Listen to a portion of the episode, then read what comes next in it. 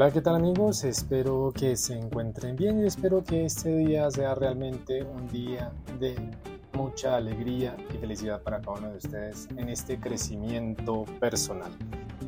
Hoy hablo de una decisión que tenemos que hacer a lo largo de nuestra vida para seguir adelante y es preguntarte si tú has decidido sonreír y no amargarte en la vida o por nadie en el mundo. Y esto es importante para nuestro crecimiento personal. Antes de continuar con este cuestionamiento que les hago, quiero que relacionemos nuestra reflexión con la canción de un clásico de 1988 que fue un hit de Bobby McFerrin que es No Worry, Be Happy, una canción muy conocida y pues como ya lo dije, fue un hit que se dio en los años 80. Y es una filosofía muy coherente, ya que dice básicamente no hay que preocuparse, hay que ser feliz, sobre todo porque cuando te preocupas se te arruga la cara y eso deprimirá a todo el mundo, no lo olvides. En este orden de ideas y ya haciendo nuestro preámbulo y nuestra relación de la canción, Debemos tomar esta decisión de no amargarnos en la vida, porque pues obviamente no tiene sentido sufrir de una manera inútil. Partiendo de que nos damos cuenta que es un gran error de llegar a creer que mi felicidad depende de lo que hagan los demás o dejen de hacerlo. Pero como dato curioso, un estudio llevado a cabo en la Universidad de California que se publicó en la revista Psychology Today, casi el 40% de nuestra capacidad para ser felices dice que depende simplemente de dar un paso, es decir, cambiar, tomar una decisión. No obstante, la mayoría de nosotros muchas veces nos aferramos a unas mismas situaciones y en consecuencia pues esto nos lleva a amargarnos. Por ello no hay peor enemigo que nuestra propia mente. No hay jaula que destruya más que nuestros mismos pensamientos y obviamente esto nos hace levantar muros enrejados.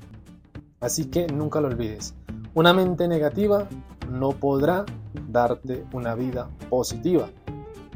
La clave de asomarnos un poco más a la felicidad cotidiana estaría en que hagamos algo muy sencillo, controlar el diálogo interno que generamos a partir de todas aquellas situaciones que nos suceden. Podemos explicarlo de esta manera. Hemos decidido dejar de amargarnos en la vida. Ya no se necesita nada, sino que podemos estar haciendo una relación con lo que es que nos sorprenda. Pero muchas veces las personas establecen la vida bajo bases de necesidades y esto es hacerlo que se consigan en generar cargas tras cargas. Necesito que mi pareja haga esto, necesito que diga esto, necesito esto del trabajo, necesito tener este teléfono, necesito, necesito para ser más feliz. Pero esto no lleva a ninguna felicidad.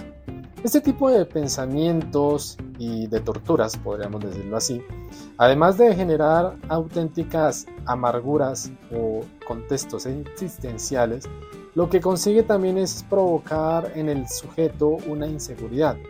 Cuando se consigue que nuestra pareja o aquella persona que he decidido que me acompañe y, y se desea, lo más probable es que acabe por sentirse satisfecho y surja otra necesidad. Entonces, la mejor forma de que un amargado amargue la vida de los demás es que esta misma logre establecer una existencia con base a necesidades, con metas para alcanzar la satisfacción propia y lo mejor es empezar por las distancias más cortas nosotros mismos, para estar bien con los que somos y tenemos. Es decir, no, te, amargues a los demás por lo que tú quieres tener o poseer. No confundir los deseos con las necesidades, aún más. comprender que muchas de las cosas que nos van rodeando no van a cambiar por simple hecho de que nos gusten o no nos gusten. Si no soportas a tu compañero de trabajo, pon distancia y desactiva todo lo negativo que te provoca. No va a cambiar, él no, pero tú puedes hacerlo, así que no permitas que te amargue la vida más de lo necesario. Practica la expresión he deseado dejar de amargarme en la vida y no la necesito. Entonces, a veces podríamos decir que el arte de amargarse la vida es muy sencillo. Hay un libro del psicólogo y filósofo Paul Walswowski. Es austriaco que además de dejarnos un legado en este libro que quiero citarles, La teoría de la comunicación humana, también nos invita a reflexionar en otro libro que se llama El arte de amargarse la vida.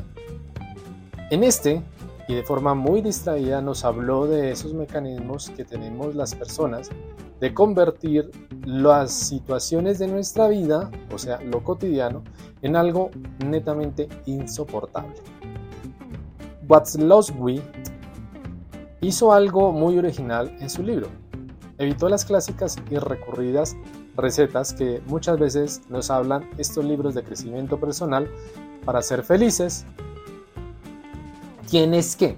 Que aparecen en todo manual de autoayuda y demás para jugar con la naturaleza paradójica de nuestra mente y lograr así de esta manera sumergirnos en ideas como las siguientes. Entonces, debemos tener presente que aferrarnos al pasado de manera que no tengas tiempo de ocuparte del presente. Irónico, ¿no? Entonces, la primera que podemos mencionar son unas pocas, obviamente. Haz un pronóstico sobre algo que va a ocurrir y que temes, y asúmelo como cierto para que de esta forma ocurra todo lo contrario a lo que de verdad te gustaría. Siguiente.